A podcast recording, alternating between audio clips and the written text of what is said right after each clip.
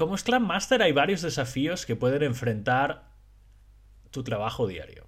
Algunos de estos desafíos comunes a los que te enfrentas como Scrum Master incluyen cosas como las que vamos a comentar ahora. Fomentar el cambio. Uno de los principales desafíos para los Scrum es convencer a los miembros del equipo y la organización de adoptar los valores y prácticas de Scrum. Esto puede requerir un cambio en la cultura de la organización y de las propias personas y puede ser un proceso bastante lento. Otro tema interesante es el navegar los conflictos. El Scrum Master es responsable de asegurarse de que el equipo funcione de manera efectiva. Esto puede implicar navegar esos conflictos y problemas entre los miembros del equipo. También facilitar los eventos de manera efectiva. El Scrum Master debe asegurarse de que todos los eventos de Scrum, como el Daily Scrum, la review, la retrospectiva, se realicen de manera efectiva y que el equipo y las personas entiendan su propósito. Esto significa básicamente garantizar que se sigan las reglas y los tiempos establecidos y que se aborden los problemas adecuadamente, que se tengan esas conversaciones que se deben tener. También el Scrum Master es la persona que debe fomentar y eliminar los impedimentos. Debe estar disponible para eliminar esos obstáculos que impiden que el equipo cumpla con sus objetivos. Esto puede incluir gestionar problemas técnicos, asegurarse de que los recursos estén disponibles y garantizar que el equipo tenga un ambiente de trabajo adecuado. También mantener el enfoque en el objetivo del sprint y sobre todo en el objetivo del, producto. Ese Scrum Master debe mantener al equipo enfocado siempre en el objetivo y asegurarse de que el equipo esté trabajando junto de manera efectiva para lograr ese, e, objetivo. Esto puede implicar recordarles la importancia del trabajo en equipo y la comunicación efectiva. En resumen, la persona que haga de Scrum Master se enfrenta a una serie de desafíos que implican liderazgo y resolución de conflictos, gestión de procesos y siempre pensando en lograr una entrega de valor con el cliente de manera efectiva y eficiente.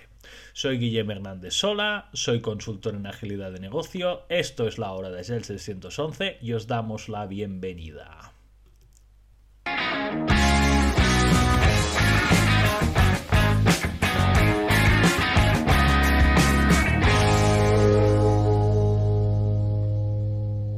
Hello, Wisconsin.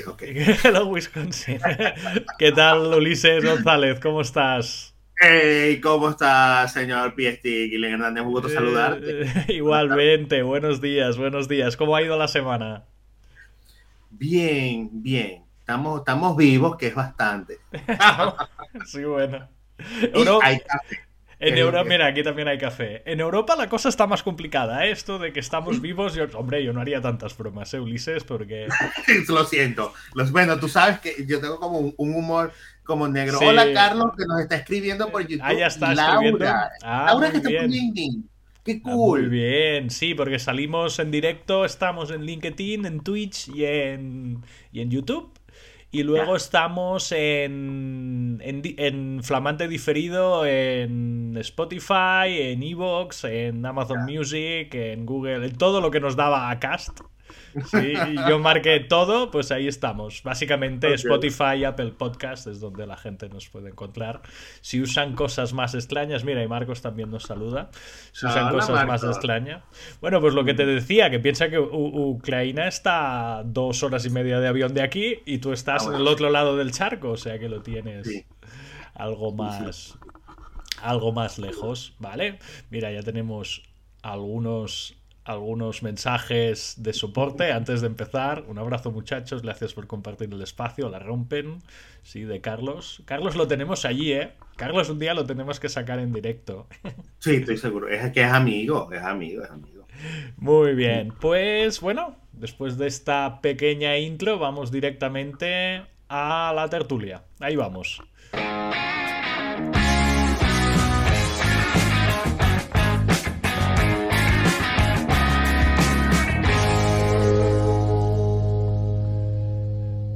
Mira, te traigo la primera cosa que me gustaría comentar hoy, que es una cosa donde estuve... Em, estuve atendiendo, ¿sí? Me apunté a esta charla de AC Agile, ¿sí?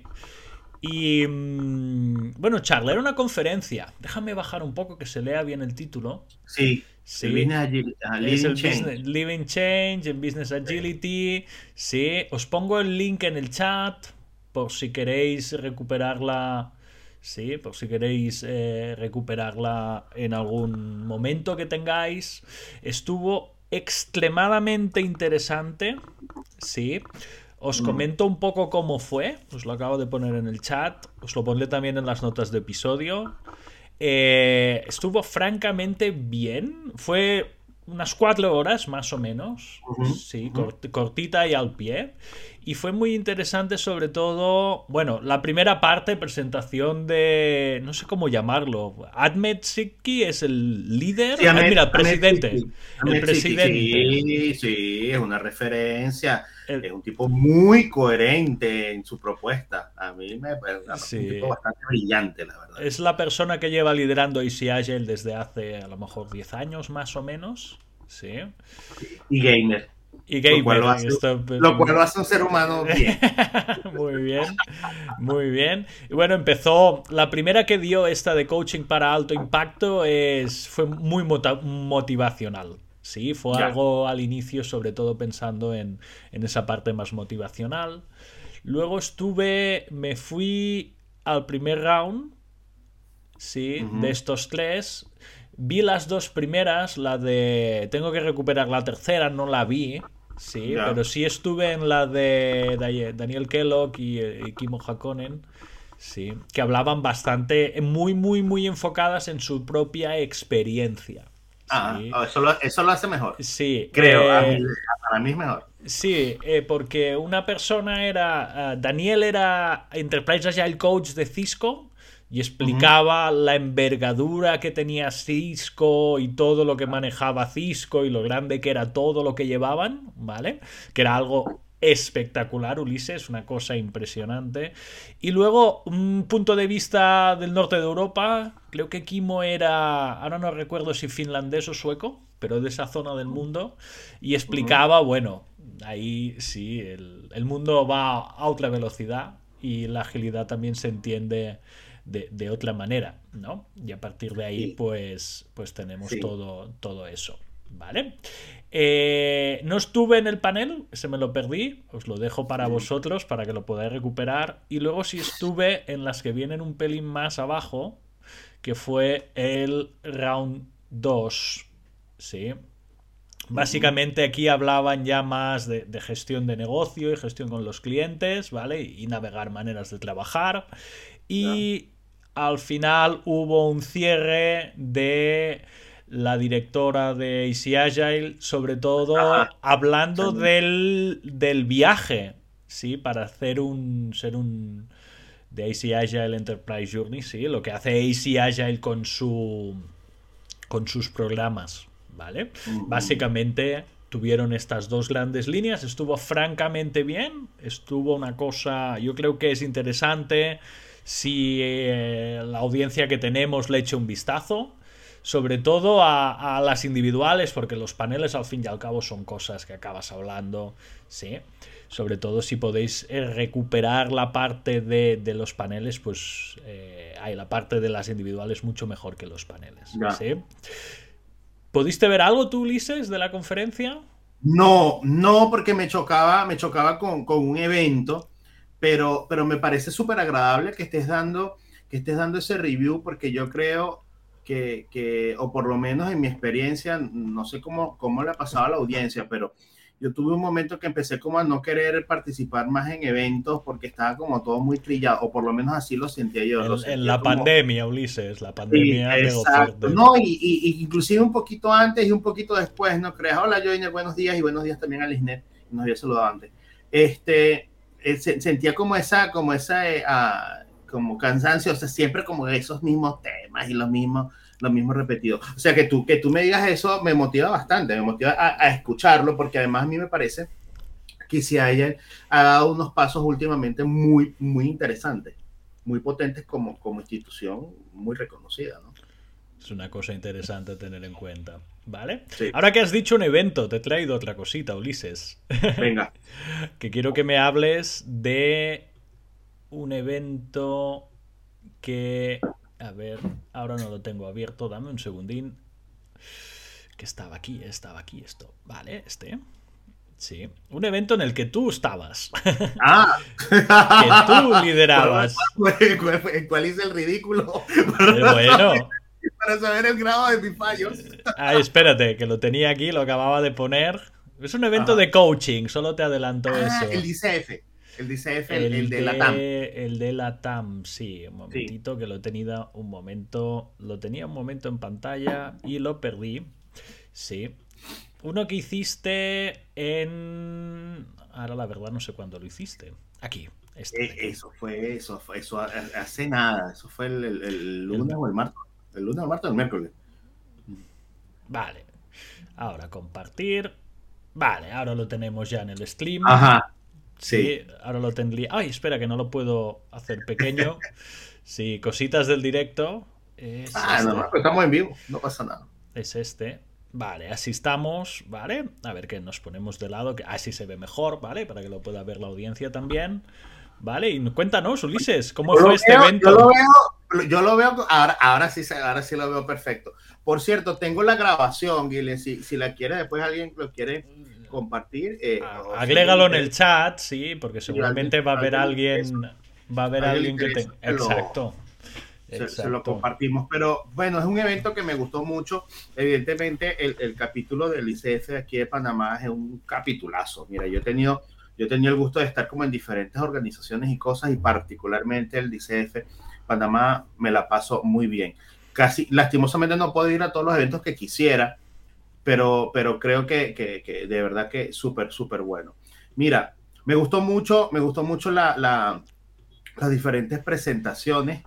Eh, como todo, hay como diferencias en las visiones. Yo, yo, yo en, ese, en este sentido, en agilidad, soy mucho más comprado a la visión profesional, piensa por el sesgo con Scramor o por creo firmemente en Scramor y en, y en DevOps Institute, son como mis sitios más naturales. Eh, pero me gustó mucho, le estamos hablando de casi, habían casi 180, 190 personas, eh, muy ávidas de entender los temas de agilidad. ¿Sí? Eh, reunían, reunían, a 15 capítulos de toda la región. Wow. Eh, hay muchísimo por hacer. para ah, bueno, sepas. eso es bueno. ¿no? Quiero que sepas, hay muchísimo por hacer, pero fue una súper experiencia, muy bien organizado, muy, muy respetuoso. Eh, gente de coaching, usualmente eh, podemos esperar eso. Mucha gente muy profesional. Estabas. Es una, una, es una bonita experiencia. Estabas entre dos PSCs. Sí, dos personas. Y fui por el capítulo, así que era una responsabilidad aún mayor. Porque sí. es como alguien que va representando cada país y cada cosa. Entonces estuvo bien chévere. Sí, con dos personas. Eh, para la audiencia, explicar que el PCC es el nivel más alto de coach que da el ICF. Sí. sí. Ah, no, perdona, es el segundo. El más alto es el Master Certified Coach. Este es el Professional. Certified Coach. Sí. Nosotros sí. estamos luchando por el nivel de ACC, que es el primero también uh -huh. que lo sepa la audiencia. Y interesante. ¿Y cuánta gente vino, Ulises? Te, te comentaba, habían, sí. habían como alrededor de 180 personas wow. vinculadas al, al, a, a, los diferentes capítulos de, de, cada país. No recuerdo, creo que eran 15 capítulos que habían en, en, en la sesión, más, más menos, desde México hasta Argentina, literalmente creo. Eh, wow. y, y genial, de verdad que tanto Ana, Ana es brasileña y Priscila, que es ecuatoriana, ambas PCC eh, también bastante versadas en los temas de agilidad. Fue muy interesante, muy interesante. Eh, Ana fue por una visión, digamos, mucho más de agilidad, digamos, desde una perspectiva humana e individual, uh -huh. porque inclusive habló de, de, de, temas en cómo llevarlo a familia, etcétera. Priscila se fue por una, una visión más orientada a, a conceptos generales. Yo, yo en ese caso traté, traté de explicar, digamos, a, a nuestro amigo común que, del PAL, o sea, vale. la visión de modelo de propiedad, modelo de, eh, ah, de, vale. de, sí, modelo de entrega, es decir, desde el rol de la experimentación y traté de hacer mucho énfasis en excelencia técnica para que no se nos olvide. Este, y sí. ya. O sea, fuiste más a la, a la vertiente negocio. Total. Tú... Sí, sí, pero eso ya es, un, ya es como una decisión profesional. O sea, yo en eso, para mí la agilidad es una manera más de las muchas que hay para entregar valor yo en el, ya en temas, digamos, más románticos o, más de lo humano, creo que hay otras cosas que son como superiores. Entonces, por ahí, por ahí, por ahí fue mi, mi, mi, discusión. Mira, te voy a dar, no sé si te has dado cuenta antes, hay dos personas en el chat que te dicen, sí, me encantaría ver la grabación. Y por otro lado, también, sí, por favor. Así que si, si la dejas en el chat, yo también la voy a incluir en las notas de episodio. Y así cualquier persona que quiera recuperar en cualquier momento este, este episodio lo vamos a poder. Lo ahí, se las acabo, ahí, se las acabo de, ahí se las acabo de colocar porque además fue transmitido en vivo este, y, estuvo bien chévere, estuvo bien, chévere ahí. esas URLs fáciles de recordar. hicimos, lo que pudimos, hicimos lo que pudimos. Vale. Ulises, tengo otro tema que también me has traído esta semana. Sí, sí, sí, sí. Y lo tengo aquí. Que este es un tema que creo que vamos a hablar largo y tendido. ¡Oh, chate! Me encanta. ¿Qué te parece este? Fue una pregunta que hizo una persona. A ver. Fíjate, hubo muchas preguntas bien interesantes y quiero conectar con algo porque... A ver, primero, antes explicamos qué es, ¿no? Yo explicaría qué es. Es un, es un, gráfico, yo, yo, lo que entendí del gráfico, ¿eh? Es un gráfico que muestra el interés de Kanban durante el tiempo, en búsquedas de Google, ¿no? Sí. Luego, no Kanban, sé si... Kanban, Scrum y agilidad, están los tres. Vale, o sea, pero yo solo aquí veo que Kanban es el verde. ¿Agilidad cuál debe ser? El amarillo eh, y el azul es Scrum. Scrum, vale. Sí. Vale. Y luego, ¿qué es? Que se disparan arriba, ¿no? Por lo menos Kanban sigue como siempre. Y agilidad y Scrum sí crecen, ¿no? En rasgos generales son tendencias hacia la alza. Vale. Todas. Scrum, eh, Kanban incluido.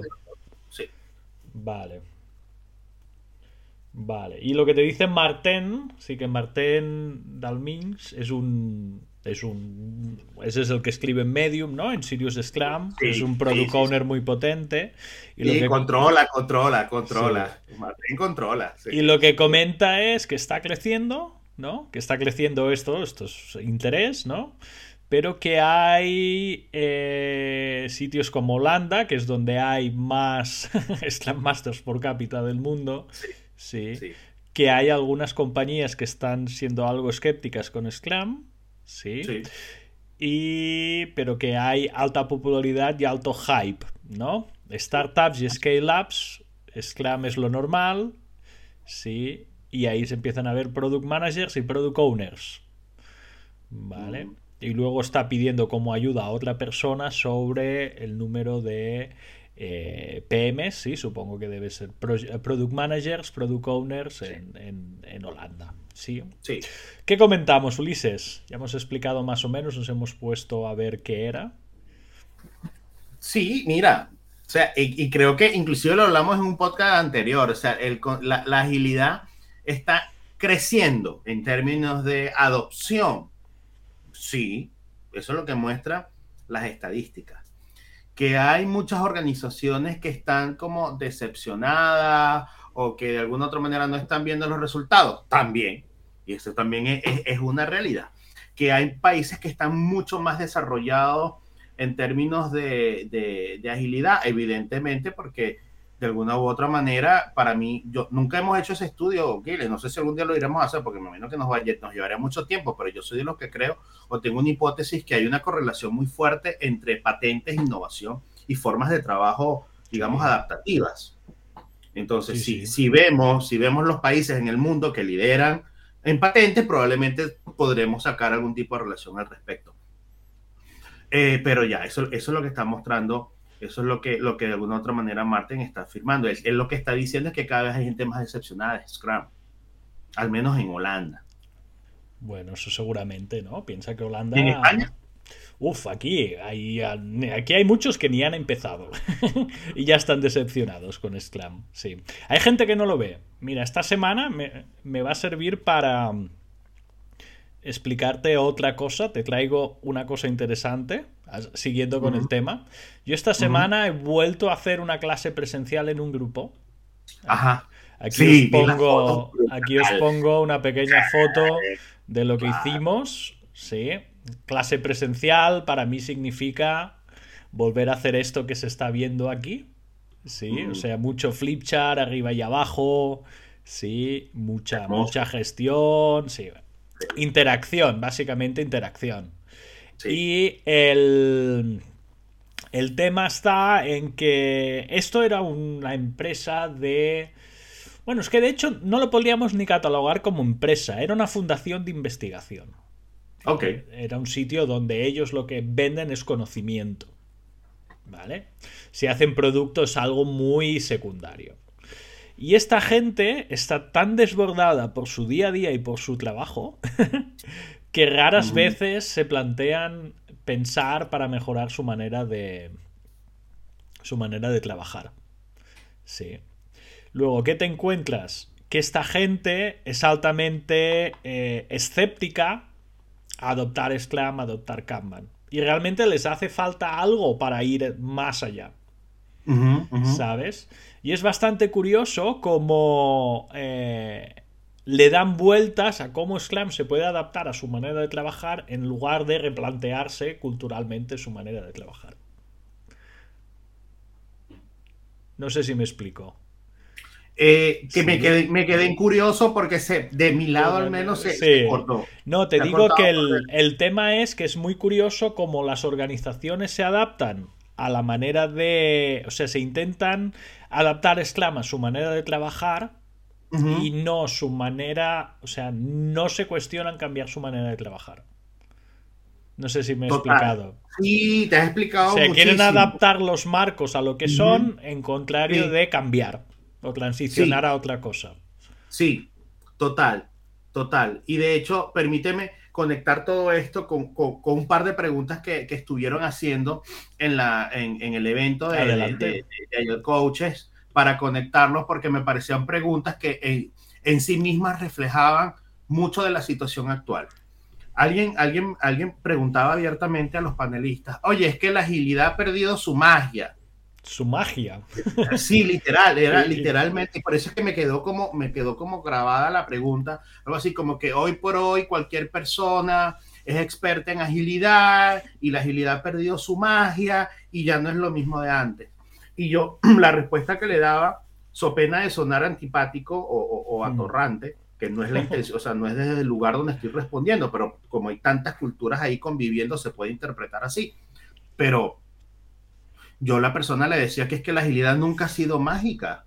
O sea, por el, todo el contrario, la agilidad es, un esfuerzo disciplinado gigante. O sea, es una, literalmente es luchar contra nuestras propias inercias, luchar contra nuestros propios defectos y de alguna u otra manera entregar. Sin entrega no puede haber aprendizaje. Entonces, para mí la agilidad es un esfuerzo profesional gigante, o sea, realmente Es, muy, retador. Y, a, tres niveles, Ulises. A nivel personas, a nivel equipos y a nivel organización. Totalmente, totalmente. Entonces, eh, yo creo que esa parte, digamos, de esa, de la lucha, si hubiese que haber, si, habría que declarar una lucha que me parece también como innecesario, pero si tuviésemos que de alguna otra manera fijar una posición, que eso sí creo que es importante, es dejar claro que yo no veo romanticismo en la agilidad. O sea, a mí me cuesta mucho, y esto es una opinión personal. A ver, desarrollala. O sea, a mí me cuesta mucho digerir cuando se quiere usar agilidad para cosas para las cuales naturalmente no está no está, digamos, pensado o diseñado. O sea, para mí agilidad es entrega temprana de valor, mm. escucha lo que el cliente necesita, obsesiónate por sus problemas, descubre lo que sea, reconoce que no sabes y por lo tanto lo tienes que descubrir, inspecciona, adapta, vincula transparencia. Por ahí, para mí va por ahí el, el asunto, por un lado, ¿no? Por un lado en el discurso. Y por el otro lado, es que yo creo que muchas empresas lo que quieren es ser rápidas. muchas empresas lo que quieren es ahorrar costos. Muchas, muchas cosas lo que quieren es, muchas empresas lo que quieren es respuestas. Dime qué hago. Totalmente. Entonces, entonces, ¿es la agilidad la mejor manera para esto? No, la agilidad no te va a dar respuesta, o por lo menos Scrum no te va a dar respuesta de nada. No. Al menos desde mi opinión. Scrum lo que te va a mostrar son defectos. Totalmente. Kanban no te, daba, no te garantiza valor. Kanban en dado caso te va a ayudar a tomar decisiones sobre tu flujo, sea el cual sea, ¿no? Mira que tienes por aquí una pregunta del chat. ¿Qué hace referencia a la línea roja? Amarilla hemos dicho agilidad, azul Scrum, hemos dicho Kanban la verde, que no sea XP la roja. Confírmamelo, pero. Déjame, déjame, oye, no lo sé, déjame buscarlo, pero me parece, me parece buenísima la pregunta. Es buena, es buena. Joiner la ha puesto ahí, es muy, muy, muy, muy buena pregunta. Sí, déjame, dame, mientras si quieres, tómala, la súper buena eh, o, construye sobre lo que está diciendo Laura. Mira, confunden la agilidad con rápido. Ahora rescataremos el, el tema de, de Joiner. ¿vale? Siempre construyen la agilidad con eh, rápido. De hecho, yo cuando explico Scrum, muchas veces lo que digo es que em, cuando doy la definición, la típica definición de que es un marco de trabajo, que ayuda a personas, equipos y organizaciones a entregar valor de manera adaptativa. ¿sí? No sale la palabra ágil en la explicación. ¿Y por qué hacemos eso? Yo lo hago porque tú te adaptas a tu entorno, tú navegas tu incertidumbre, ¿sí? No es que lo vayas a hacer más deprisa, ¿sí? Y a mi, a mi opinión, yo creo que sobre todo el libro de Jeff Sutherland, el que se titula Hacer el doble de trabajo en la mitad de tiempo, ha hecho mucho, mucho, pero que mucho, mucho daño en esta, en esta, en este tema sí, porque francamente es una cosa que, bueno, es, difícil de, gestionar. ¿Vale? No sé, Ulises, ¿lo has podido descubrir? Estoy en eso, estoy en eso porque me acordé que no es, eh, que, es, un, Martín está respondiendo, es a alguien, entonces ah, tengo, que buscar, tengo que buscar ese alguien. Pero fíjate que eso que acabas de decir, nuestro amigo Hinchelwood estuvo, estuvo hablando bastante al respecto recientemente y me encantó. Eh, eh, él cuestionaba fuertemente la famosa portada del libro de Sutherland, el hacer la mitad. ¿Y qué, qué decía? Porque es un tío muy creativo. él, sí, él es, él es, él, me encanta escucharle. Eh, y básicamente lo que él decía es algo que yo comparto, me sentí identificado, que es un muy buen libro con una muy mala portada. Y entonces mm. lo que decía era que es una portada muy potente desde el punto de vista del marketing. Vale. Y que probablemente el editor, quien sea el que haya ayudado a, estructurar la propuesta de valor, se les ocurrió ese nombre, pero que es un libro muy bueno, pero con una portada que, que, es lo que marca esa creencia tan, tan, tan fuerte en la actualidad de que, de que ser ágil es ser rápido y además ahorras costos. Imagínate toda esa mezcla. Esta mezcla que ahorras gastos. A cualquiera, a cualquiera de dirección está esperando eso, ¿no? Claro, claro. Cualquiera de dirección está esperando eso, seguro. Muy bien. Vale, a ver si lo encuentras. Y aparte, a mí también me gusta el, la idea no que la consigo, pero te lo, te lo, prometo que avanzamos y yo después la busco y se las compartimos, se las incluimos en, el, en el newsletter, que me parece, me parece Vale, perfecto. Déjame cambiar de red, que yo ahora tengo una latencia un poco rara. Sí. Venga. Voy a desaparecer unos segundos a lo mejor y ahora vuelvo. Entonces yo me adueño del podcast. No, porque ya ha vuelto Ulises. A ver, yo me adueño. Vale. Recordarles, me gusta recordar esto, ténganlo siempre presente. Lo voy a poner aquí en el chat. La palabra opuesta de ágil o de agile no es lento, es frágil. Mm. A ver, ponlo, ya ha vuelto, ¿eh? Ponlo en el chat, a ver, voy a hacerlo grande que se vea. Frágil. Entonces, nuestros procesos son frágiles, nuestras empresas, procesos, productos, servicios, etcétera, son frágiles cuando se rompen por los cambios, cuando no son capaces de responder ante el cambio. Entonces, agilidad no va de velocidad, aunque eh, eh, eso, es una, eso es todo un podcast, ¿oíste, Aguile? Porque en estos días escuché un trainer que yo le tengo aprecio, él no lo sabe, pero yo sí le tengo precio. Y estaba férrea con la posición, es velocidad. Y claro que hay que ser rápido. Y yo, bueno, vaya. Entonces, tenemos que hablarlo después. porque sea, para mí es velocidad en aprender o desaprender en dado caso, el time to learn en dado caso. Estás en mute. No, por lo menos yo no te Ah, Perdona, sí, que había, me había hecho el doble mute para no generar, no generar eh, interferencias. Ojo la pregunta que te traigo, Ulises, de picante absoluto. Sí. ¿Tú crees Sí. que hay trainers que fomentan esta idea contraria a la que has puesto, a la que está resaltada ahora en el Sí. chat? Sí lo creo. O sea, de manera consciente, hay una parte de la industria que, que va en esa línea. Sí, sí lo creo. Sí lo creo. Hay una línea formal al respecto eh, de la que creería que tú y yo estamos absolutamente distanciados. Yo es antagónico. Sí, sí, sí. Estamos totalmente antagónicos a, Sí, a esa línea. Sí, sí. pero sí creo, sí creo, sí creo. Sí creo que, que hay, hay una, hay una marcada insistencia en hacerle creer a, a mucha gente que la cosa va así. Una marcadísima insistencia. Si no, no, no, no, no, no es esto. Y lo escuché, lo escuché de un trainer, claro, no- no- obviamente no es un, no es un PST, o sea, no es PST, es digamos que es un trainer respetable de otra institución muy respetable. Y, el- Mm. y el brother, el man estaba duro en el tema. En el O sea, tema. tuvo toda una conversación al respecto. Entonces dije, vaya. Pero obviamente no iba a antagonizar con él, lo escuché y ya, pues, o sea, te escucho con respeto y listo. Sí, no estoy de acuerdo. Se le dice claramente que no va de esto. Sí. No es que ni siquiera, ¿cómo se llama? Tampoco me iba a poner a, a- a tirar hate en la charla o, o- o no es el sentido. Mira, esa es su posición y, y no te, y, o sea, yo no tengo por qué aparecer, o sea, porque no voy a responder desde el ego de que "Ay, yo sí sé y tú no sabes. Nada que ver, o sea, nada que ver. No lo comparto, no lo comparto. No. Sí, pues De eso. hecho, me parece que hace más daño que más daña más que ayuda, pero eso es como yo lo veo. Mira, tienes. Pregunta: si la amarilla es agilidad, ¿cómo se está midiendo? Volvemos a recuperar. Ah, excelente pregunta, Joiner. Eso es- la gráfica que estás viendo es el número de veces que la palabra está siendo buscada en, en Google, en el buscador, el interés de las personas. desde entonces, el gráfico 2004 sale que- hasta hoy. Exactamente, exactamente. Desde 2004 hasta hoy. Mira, y tengo otro del chat. ¿Puede ser derivado de entregar pronto igual a velocidad? Sí, sí lo creo. Hay una, hay, hay una confusión en considerar que entre- entregar, entregar pronto, entregar temprano es ser rápido y no es así.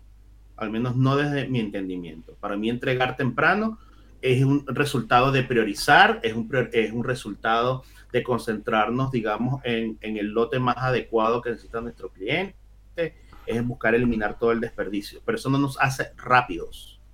Eso nos hace que entreguemos temprano, que es otra cosa. Exacto. Y luego aquí podríamos empezar a debatir la calidad de esa entrega, que eso también es Ah. otro podcast.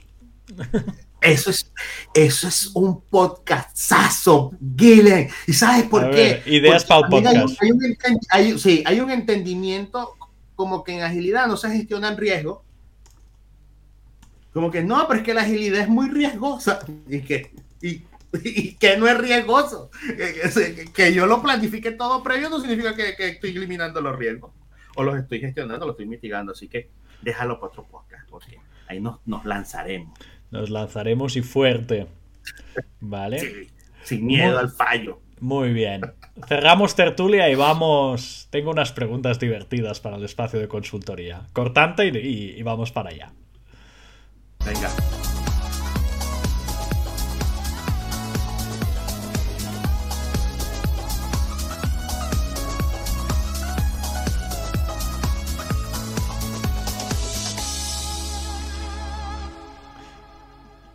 Mira, Ulises, lo que me preguntaron el otro día en una formación.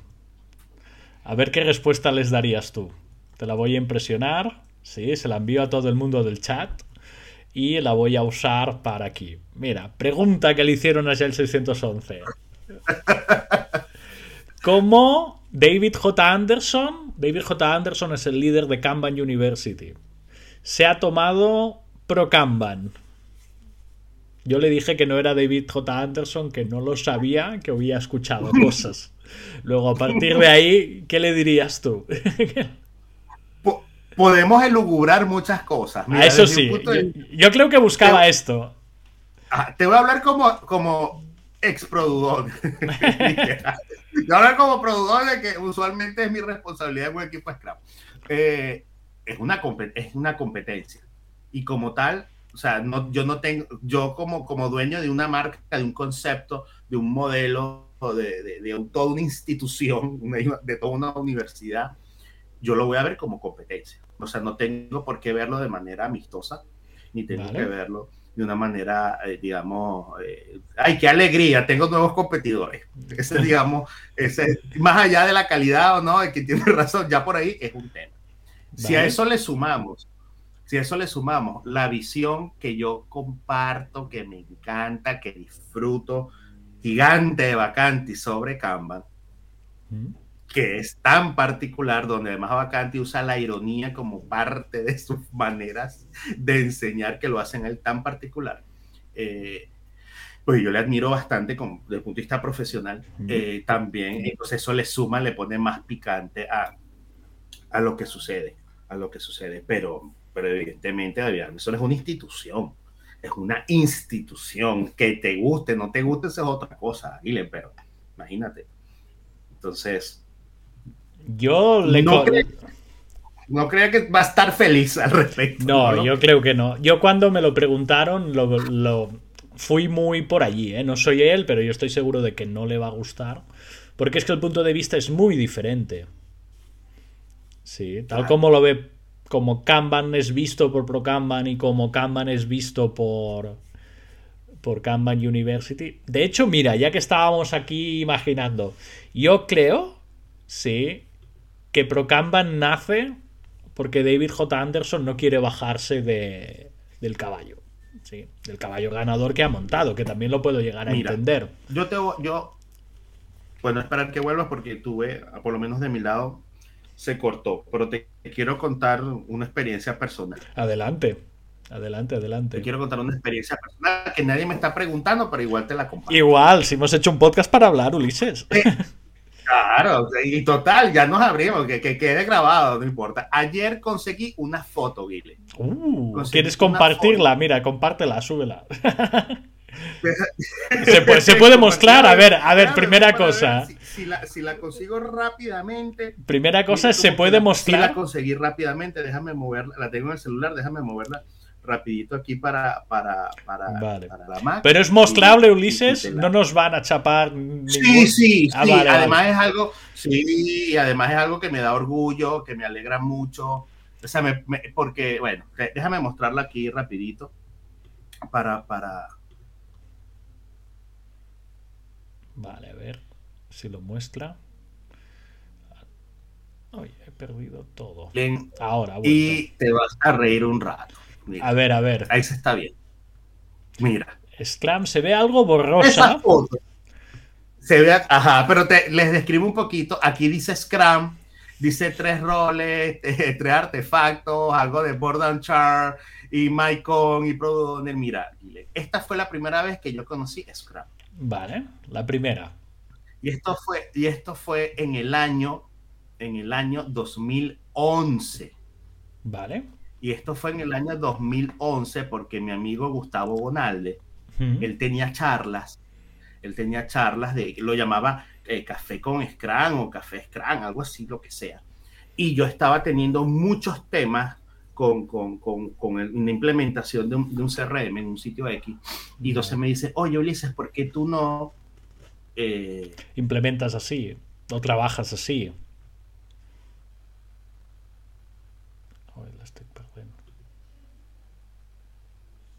Este, y te comparto esto, ahora sí vas a compartir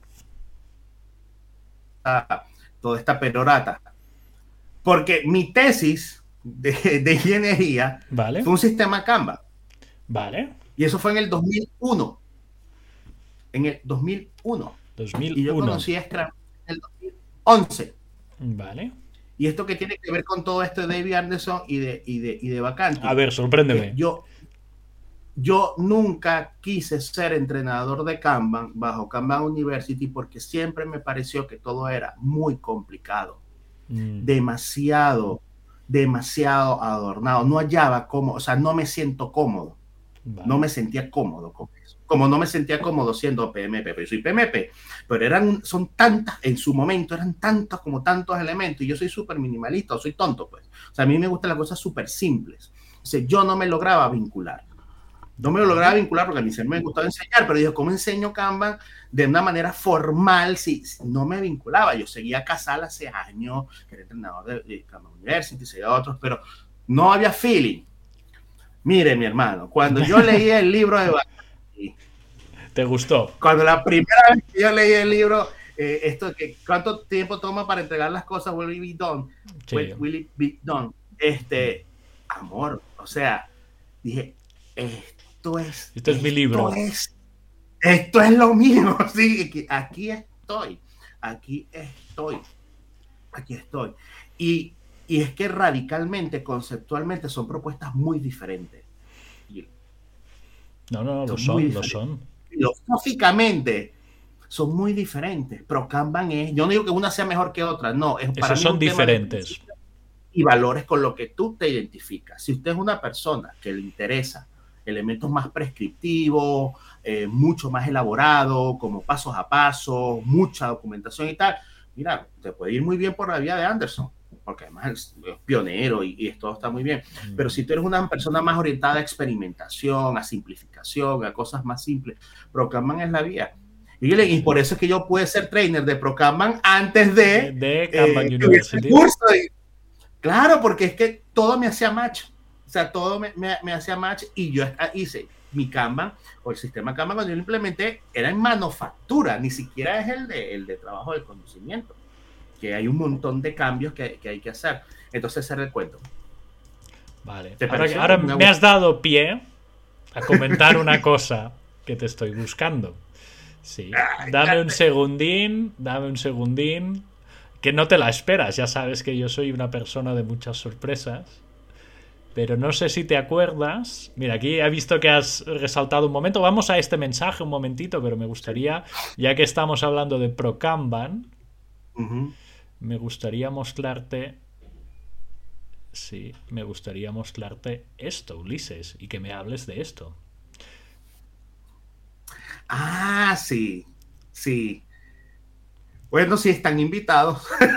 están, invitados están invitados a que hablemos de Kanban, Kanban, pero desde la, desde la visión desde la visión de Procamba. Es decir, el nombre adecuado sería, si nosotros nos quisiésemos volver exquisitos, porque sabes, Gilen, que también no hay un movimiento, pero sí hay un conjunto de personas, digamos, del área más manufacturera que ve esto y les molesta mucho. Sí. Porque dicen, Claro, sí, porque es que Kanban no es un sistema de tarjetas, o sea, tienen todo una, un tema y les recuerdo que el Kanban que nosotros vemos o la adaptación de Kanban es para, digamos, dominios de complejidad.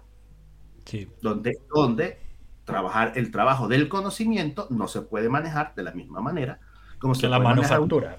Una, máquina, claro, una máquina que, que, hace chapa o una máquina que controla cosas. Pero sí, vamos, vamos a estar en la, esta semana de marzo trabajando intensamente sobre Kanban profesional, pero, pero es una cosa que si usted ya conoce todo Kanban, tienes que vivir la experiencia de Pro Kanban. La gente queda, queda flipando, dirías tú, con, lo minimalista, con lo simple, pero lo potente del tema. Se lo pongo en el chat para que lo tengan. No se asusten con los precios, que ese es el precio de Europa. Ah. que sepan que la política de precios que llevamos en ASEL 611, el precio se adapta a la región, sí, a la geografía de la persona que va a comprar. O sea que si estáis, yo que sé, en Venezuela, México, o Perú, que son la gente, la gente que tenemos en el chat, se va a adaptar este precio a vuestra, a vuestra economía. ¿Vale? En eso no os preocupéis. Vale, Ulises. Y si son asiduos oyentes, también, hacemos cosas porque hay que tenerlos. Nosotros quienes nos, quienes nos dan, nos brindan lo más valioso que uno tiene en la vida, que es su tiempo, para escucharnos. obviamente le vamos a retornar de alguna manera como, como, como agradecimiento. Perfecto, mira que tenemos. Joiner sigue preguntando, me gusta. Creo que cuando se habla de velocidad, cuando somos ágiles, va mucho con la manera temprana de entregar valor. Volviendo un poco al comentario que teníamos antes. Es lo que se, es lo que se entiende, sí, estoy súper de acuerdo con lo que está diciendo Joiner. Yo, sin embargo, no estoy literalmente de acuerdo con esa relación. para dejarlo más, más explícito. Pero es lo que se entiende. ¿Y por qué no estás de acuerdo con esa relación? Porque pareciera que la gente quiere ser más rápido pensando que si entrego a, temprano, entonces voy a, voy a entregar lo mismo como que se lo hubiera hecho antes de manera lenta, cuando no es correcto. O sea, tú tienes que haber priorizado primero, establecido una meta y con mente para entender que lo que estamos haciendo es eso y aprender. Que no significa entonces lo que deriva pensar que somos rápidos, pero queriendo mantener lo que comúnmente se llama alcance. Entonces tienes a la gente eh, sobrecargada de trabajo, eh, tienes a la gente que no tienen tiempo absolutamente para nada, queremos que la gente innove, pero siempre están ocupados. Queremos que la gente cuestione, pero le decimos qué hacer. Nos buscamos unos perfiles súper llenos de capacidades para decirle cómo van a construir la cosa y tenemos un, un product backlog que nunca termina porque todo está hecho antes. Entonces se dan ese montón de antipatrones súper perversos. Y ya que abres antipatrones, esta es la pregunta de la semana, que me llevo una semana guardándomela. Mm. Y mira, mira que pone ahí. ¿Cuál es el mayor desafío del Scrum Master? yo siempre les digo que no se desanimen. Es lo primero que les digo. A ti estás, estás así. Que no se desanime. Ustedes aquí han venido a sufrir. sí. Porque es, duro. Sí, es duro intentar lidiar con el cambio, es duro intentar llegar a alinear, sí, personas, equipos y la organización. Es duro. A partir de ahí, no se me desanimen, empiecen a picar piedra lentamente, lentamente, lentamente para llegar a algo. Eso es lo que les digo yo a las personas que me dicen, oye, ¿cuál es el mayor desafío de un Scrum Master este? Sí. Segundo, hacerte invisible. ¿sí? Presencialmente invisible. En el sentido de que tú ayudas a un equipo, pero que a la larga ese equipo a ti no va a depender de ti o tú te vas a alejar pero con un ojo encima del equipo. ¿sí? Eso también es importante a tener en cuenta. Y les voy comentando en esta vía. No sé qué les dices tú de cuál es el mayor desafío del Scrum Master. Mm. es que es, muy, es una pregunta muy profunda, muy profunda, muy profunda, porque para mí el mayor desafío de un Scrum Master, inclusive, no se puede responder desde el rol del Scrum Master. Y tú dirás, bueno, a ver, a ver, aquí, perfecto, dale, dale. ¿Qué fume es ese? Es que yo me tendría que preguntar por qué yo quiero ser un Scrum Master. Porque una mm. cosa es que una empresa te diga, sé Scrum Master, sino ¿Cuál es mi propósito? O sea, ¿cuál es mi propósito? Como Scrum Master. Como, ajá, primero, pero ya va, antes ya va. Scrum Master es el nombre que le damos a, ese, a esa responsabilidad dentro de un equipo Scrum, que ya es bastante. Sino antes, antes de pensar lo que sea Scrum, es decir, y te lo pongo algo muy práctico, Gile. Hay gente que en LinkedIn, gente en LinkedIn, en LinkedIn, que pone en su headline Scrum Master. Vale. Y son gente que son ingenieros, licenciadas, psicólogos, que son carreras de 5, de 4, de 6 años de esfuerzo. Y tomas un taller de 16 horas o 14 o te lo obsequian ahora. Sí, depende de dónde sí. claro, claro. Y lo pones como algo que te describe. Mírate tú el tema de identidad que eso representa. O sea, tú te estás definiendo para tu búsqueda desde algo allí. Pero vamos a apartar lo filosófico, vámonos a lo práctico. ¿Cuál es el mayor desafío de un Scrum Master desde mi punto de vista? ¿Cómo seguir siendo tú? Tú, tus creencias, tus valores, lo que te mueve para entregar valor. O sea, ¿cómo te mantienes tú o sea, ¿cómo haces para entender que no puedes estar bien con todo el mundo? ¿Cómo haces para generar suficiente estrés positivo para que la organización se mueva? ¿Por qué necesitas hacerlo? ¿Qué pasa con que la gente cuando no te quiere escuchar? ¿Cómo logras influencia? Y adicionalmente que dentro de Scrum, Scrum es como una maletita, la de Mary Poppins o la del gato este, que en Scrum cabe lo que sea. O sea, ¿cómo te vuelves un especialista en tantas cosas? Mira que te preguntan, ¿cómo le explicas a, a la dirección dirección de la empresa, asumo, de la organización, ¿qué hace un Scrum Master? Mm, momento de... De verdad tendríamos... Me interesa saber por qué yo debería explicarle eso a la dirección. Porque le tienes que vender la responsabilidad. Porque, mira, al fin y al cabo, esto me ha pasado esta semana. Tú lo que tienes que hacer es. O sea, eh, estaba muy claro, la organización donde yo fui a ayudar esta semana estaban altamente colapsados con la cantidad de trabajo que llevaban. ¿Sí? O sea, es como conocí a un inglés aquí en Barcelona cuando empecé a trabajar que me decía, people are busy being busy. O sea, tú estás ocupándote para parecer aún más ocupado, ¿vale? Y eso culturalmente está muy extendido. Si le das vueltas a eso, está muy, muy extendido. Luego, si tú, por ejemplo, le dices a tu dirección de tu organización, oye, necesito una persona o varias personas, depende de lo grande que sea la organización, que tengan un papel de liderazgo del cambio, que consoliden la manera de trabajar en la que vamos a llevar esta organización, y ese va a ser su dedicación full time, porque muchas veces esa conversación empieza allí, te dirán, ¿cómo tengo que fichar cuatro personas para que me digan cómo voy a trabajar? Si yo a día de hoy ya soy una organización que puede estar dando valor, que puede estar generando dinero, ¿sabes? Y esa es la gran dicotomía. Oye, ¿cómo yo, a lo mejor vendernos la palabra, digamos, yo intento convencer a las personas que deben apostar por un cambio de trabajo, que deben apostar por un perfil específico que a lo mejor no está vinculado a su industria. Yo creo que ahí es un desafío muy grande. Es que ahí estás dando la respuesta, porque, ojo, te voy a hablar desde, desde, mi experiencia, que no es ni la mejor ni la peor, es una experiencia más.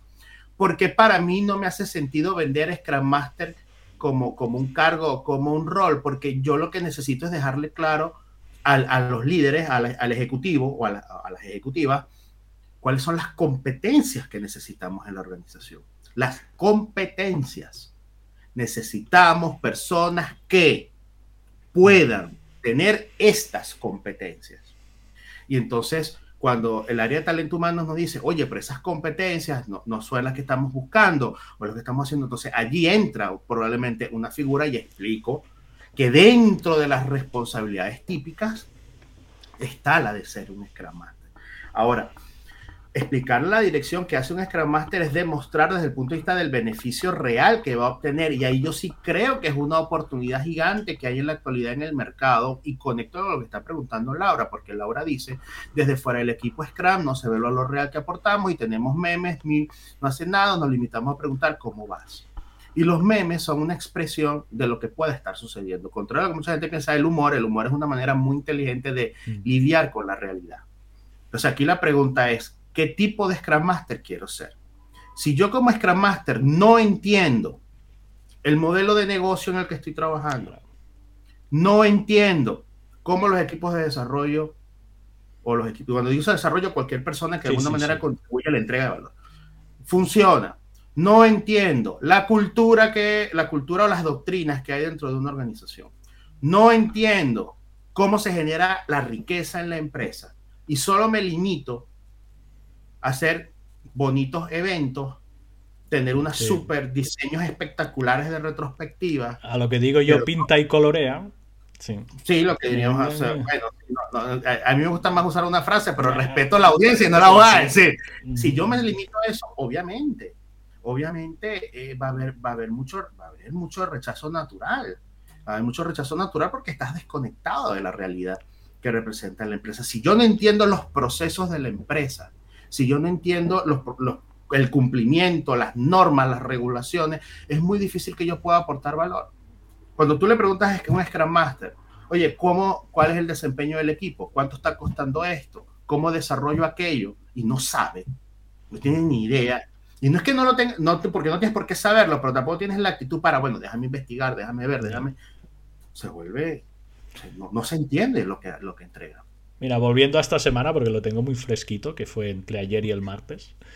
Una de las grandes preguntas que siempre emergía cuando explicaba algún evento de Scrum o algún concepto de agilidad, súper básico, ¿eh? O sea, tenéis que partir que hubo una sesión de principios y valores de agilidad, les he explicado Scrum y un poco de Kanban, inicios, ¿vale? Y la próxima sesión es una simulación de lo que pueden hacer, ¿vale? y lo que hacen con un caso de estudio.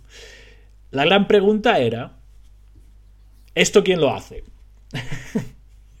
o sea, ¿quién me lleva las métricas del equipo? ¿Quién me prioriza el backlog? ¿Quién le dice a dirección que hacemos esto, que hacemos lo otro? ¿Sí? O sea, hay como una idea de... O sea, es que la cultura del ordeno y mando está, vamos, plantada a fuego. Claro. Es que es muy sexy, es muy sexy, es muy barato, es muy eficiente, Guile. Es muy eficiente. El comando y control es eficiente, lastimosamente aunque no, la gente no lo quiera aceptar, es mucho más fácil para alguien que lidera decirle lo que tiene que hacer a déjame consultarte.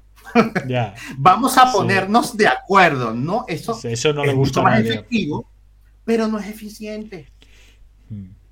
Y me encanta lo que está trayendo Caro, porque Caro está trayendo algo que no sé cómo. es divertido. Este a ver, a ver, vamos a ver. A tope se busca el mejor desempeño para un Scrum Master, pero en un equipo máximo de dos, pero la realidad es otra y te toca hasta cuatro equipos. ¿Cómo lidiar con esa realidad? A ver, si vas a la guía, que es lo que te diría un Scrum Master super ortodoxo, te dirá que en la guía no, eso no se toca.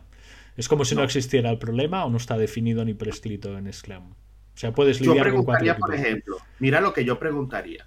¿Ese Scrum Master se ha tomado el, tiempo para calcular el switching task, por ejemplo? ¿Cuánto le cuesta a la organización el switching? Cuánto le cuesta a la organización lo que se está dejando de hacer en el rol.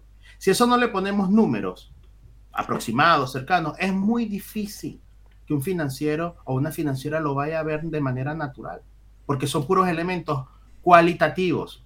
Es que estoy muy ocupada, es que estoy muy ocupado. Eso no me dice nada, no me va a decir nada. Entonces, probablemente una manera de lidiar con esa realidad, que no la puedes cambiar, pero sí visibilizar hay, con, hay anuencia, hay conciencia en la organización de lo que cuesta el switching, de lo que cuesta el desperdicio, de lo que limita a un equipo esto. Entonces, eso es para mí como que, esos son como esas sutilezas, Guilen, que diferencian un de un profesional, de un profesional Scrum Master, que te va a decir, yo puedo manejar hasta ocho equipos, yo no tengo ningún problema. La única diferencia es que todos los equipos, de todo este listado de los que pudiesen entregar de valor, yo solo voy a poder participar es en esto. Todo lo demás no tengo maneras físicas de poder gestionarlo. Si la empresa te dice, bueno, estoy bien con eso, ya entonces entramos a mi propósito. ¿Es mi propósito ser un Scrum Master de múltiples equipos y tal? ¿O yo quiero una organización donde yo pueda desarrollar a la gente y tomar una decisión? Tan simple como eso. Sí. Mira, por ejemplo, Vuelvo al ejemplo del que estaba. Habían 18 proyectos en curso. ¿sí? Un solo Scrum Master. Eh, aún no he descubierto cuántos equipos hay. Ni qué organización está, porque aún estoy en formación, sé que los voy a acompañar, ¿vale? Claro. Y luego a partir de ahí yo aún tengo. Les hice el ejercicio. Una cosa interesante es que les hice el ejercicio de Kinefin y normalmente ese ejercicio de la complejidad lo que les dice es, oye, ponme tu complejidad aquí dentro. Quiero saber si realmente Scrum te va a ayudar o no. Sí. Sí que tenían proyectos y cosas que eran mucho más de simple o complicado, complejidad baja, y la gran mayoría estaban en, en complejo. Sí. Y había hasta muchísimas que estaban en, no muchísimas no, pero tenían cosas en caos, porque es que se dedican a una innovación totalmente disruptiva e inexistente en el día a día, ¿sabes?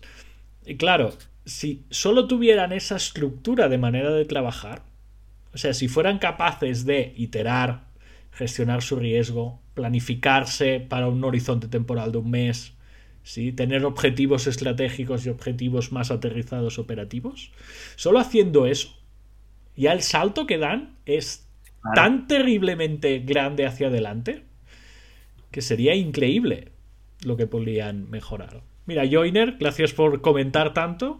La tarea de un Scrum Master es implantar Scrum y lidiar con sus impedimentos. Y otro comentario que nos lleva, de otra forma es un agente de cambio, mejoras de prácticas, procesos de entrega y mejorar la cultura. ¡Oh! ¡Oh! Que aquí ha abierto un melón. Interesante. sí, ha abierto la caja de Pandora y me encanta. claro, una cosa es que tú seas el de Scrum Master con la responsabilidad de Scrum Master en Scrum. Sí. ¿Vale? Con todo lo que lleva la guía. Ahí estamos. ¿Vale? Y luego hay usar la palabra Scrum Master para enmascarar un agente de cambio. Así es. Que normalmente un agente de cambio es el cargo, digamos. La job description que te dan. Oye, tú vas a llegar a esta organización y vas a ser agente de cambio. Vale. Y luego aquí ya tienes el mapa de competencias de Agile Coaching, ¿sí? que es el que usamos nosotros. Déjamelo recuperar en un momento. Y a partir de ahí, ese cambio es importante también. Ese cambio es importante. Para contestarle a Joiner, nosotros usamos. A ver, déjame un segundín este mapa de competencias, que este mapa de competencias lo tenemos en cualquier clase, ¿no? Ah, mira, aquí sí la tengo para mostrarle. Ah, no, ahora lo he sacado de ahí. Sí, es el mapa de competencias de eh, Lisa Atkins, sí, que tiene ocho competencias, en el cual está ahí se ve las eh, competencias de, que podría ser de todo el agente de cambio. ¿Vale? y a partir de ahí nosotros articulamos cómo debería ser la persona que está gestionando ese cambio. Sí, porque es súper, súper importante. Mira, aquí la tengo. Vale, a ver si se puede compartir bien desde Miro. Vale, os estábamos hablando de esto. Sí, os estábamos hablando de esto. Eh, share screen, ventanilla. Mira, de esto que hay aquí. Sí. Estamos hablando de esto. Voy a sacarle el comentario. Sí. Esas ocho competencias. O sea, un agente de cambio debe salir, saber de Agile Practitioner. O sea, debe saber de agilidad. Sí o sí. Luego ya te hay una parte de eh, coaching y facilitación. Debe ser capaz de motivar que ese cambio se consolide. Debe tener maestrías a distintos niveles. ¿sí? a nivel transformación, a nivel negocio y a nivel técnico. Normalmente no hay perfiles que tengan esa maestría en los tres niveles, sino que eh, las tenemos que trabajar. ¿sí? Las tenemos que buscar de alguna manera. Y luego mentoring o teaching. ¿sí? Y eso contesta un poco la pregunta que nos traía eh, Joiner del agente de cambio. ¿sí? O sea, hay una cosa es la responsabilidad dentro del marco de trabajo Scrum y otra es eh, las competencias que debe tener un agente de cambio, que son estas. Y puedo, puedo, lanzar algo así picante. Adelante, adelante. Y yo creería, Joiner, que, que, un Scrum Master profesional no tiene miedo a dar de baja Scrum. Cuando, no cuando su expertise del momento, su, digamos, su conciencia situacional le dice, aquí no deberíamos estar usando Scrum. No, no debería haber miedo para hacerlo. Y no pasa, ah, por lo menos desde el punto de vista de Scrum y tú corrígeme, Guillen, que tiene muchos años más como PCT, no hay ningún problema al respecto. Porque el objetivo de un Scrum Master no es hacer Scrum. En mi opinión, el objetivo de un Scrum Master es acompañar a una organización a la entrega de valor de manera temprana y sostenible. Puede ser que no funcione, puede ser que hay un montón de, elementos culturales o elementos técnicos que no permiten utilizar Scrum en ese momento o se está haciendo demasiado mal. Mm. Y más bien es un, un, desastre. Te está perjudicando tu entrega de valor. Claro. Mira, última, última pregunta de hoy. Me ha gustado ah. porque ha sido muy animado. Última pregunta de. El quórum de hoy, hay que darles algo, darles algo. Se llama la hora de Agile 611 y acostumbra a ser una hora y respetamos el timebox porque somos agilistas. Pero esta es la última que tomaremos hoy. ¿Vale? En vuestra experiencia, pros y contras de un equipo de 10 desarrolladores versus dos close funcionales de 5. Mira, yo aquí lo primero que me plantearía es, no es que sea un equipo de 10 y dos de 5, sino, oye, ¿en qué trabajan estos equipos? Si me dices, es un equipo de un producto solo, te diría, hombre, 10 te va a costar de gestionar, pero si es un solo equipo, te diría ningún problema. Si son dos clos funcionales de 5 pegando a productos distintos, pues bueno, uno para cada producto, me faltaría algo de contexto aquí. Pero yo lo, haría girar en torno a la cadena de entrega de valor.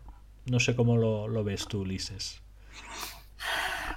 Total, total. Yo creo que es muy situacional. Para mí, para mí es un tema de entender primero cuál es la capacidad de autogestión que tienen estas 10 personas, cómo le estamos colaborando en su autogestión y evidentemente qué prácticas de excelencias técnicas tenemos disponibles, cuáles no. Si estamos en contexto de un producto, de multiproducto, eh, va por allí. ¿A qué conciencia o anuencia hay sobre el WIP o sobre los límites de WIP que estos tienen? Inclusive el stack tecnológico también influye. Es decir, hay muchos elementos, hay muchos elementos, pero lo que yo sí sé es que eh, de alguna u otra manera, en la medida en que un, ellos sean, le generemos las condiciones para que puedan colaborar, los resultados de entrega de valor van a ser mejores. hay una mayor tendencia hacia eso, pero tampoco hay una receta. Es buena esa tener en cuenta, sobre todo la tendencia a colaborar.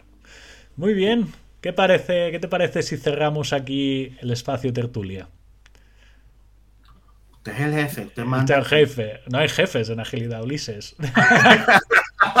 sí, está bien. Y ese chief. No, mentira, ese es otro, ese este Mira, nos añade, yo solo para saber, mismo producto, ah, mismo backlog que Ah, no, entonces vamos con autogestión. Total. o sea, un solo equipo, 10. Siempre que hablemos que los 10 desarrolladores son capaces de. O sea, tienen las competencias para llevar ese producto de inicio a fin, un solo equipo. Sin, miedo al éxito. Me, centraría en un solo equipo. ¿Vale? Ahora sí, Ulises. Vamos a lo siguiente.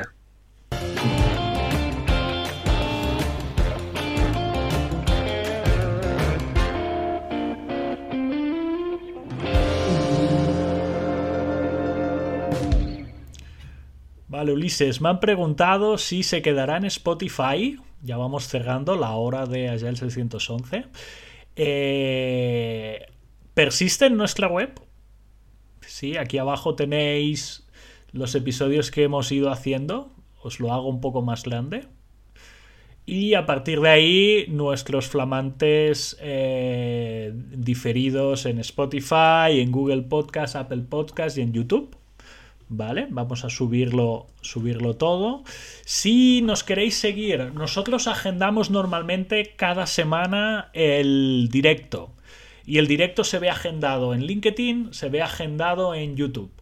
Y luego en Twitch, normalmente también ahí están nuestros horarios de los directos, ¿vale? Los directos son interactivos, como veis, podéis usar el chat sin problemas.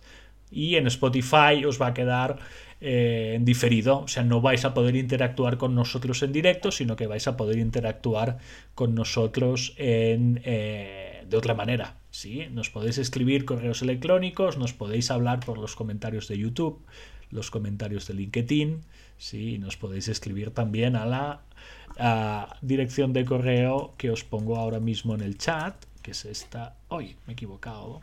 Espérate, que he puesto el com mal ahora, que es esta de aquí que os pongo ahora mismo en pantalla. Hola, arroba 611.com. ¿Vale? Y a partir de ahí también en la descripción del episodio os ponemos os ponemos uh, nuestro WhatsApp o si queréis ponernos alguna pregunta por voz, también estamos preparados para poderlas, poderlas escuchar en el programa. ¿Vale? Muy bien, Ulises, para cerrar, ¿qué quieres, ¿qué quieres añadir? Darle las gracias a, las personas que nos escucharon hoy, que participaron, que retaron, que, me parece demasiado cool. Te parece demasiado cool. Vale, deciros eso. Hemos estado en directo en Twitch, YouTube y LinkedIn. Sí, estaremos en diferido en Spotify, Apple Podcast, Google Podcast y Amazon Music.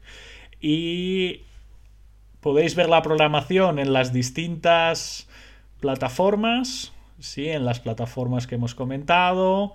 Eh, sobre todo nos gustaría que nos deis feedback eh, por las vías, ya sea por correo, ya sea por lo que sea. Esto ha sido todo. Sí. Eh, creo que hemos estado dentro del timebox de una hora, Ulises. Creo que hemos hecho un pelín más, pero bueno, creo que ha valido, ha valido muy la pena. ¿Vale? Sobre todo, sean felices, no olviden los principios y los valores de agilidad. Y la semana que viene, así ah, que no os lo he dicho, que esto es un podcast semanal. Cada semana miramos de hacer esta hora de Agile 611 de la mejor manera posible. O sea que vamos a darle a la música de irnos, Ulises. No has tenido un momento Ulises, ¿eh? Yo tengo una música preparada que pone momento Ulises. O sea, ya te la guardo para el próximo. Y ahí empezamos la música. Y nos iremos yendo.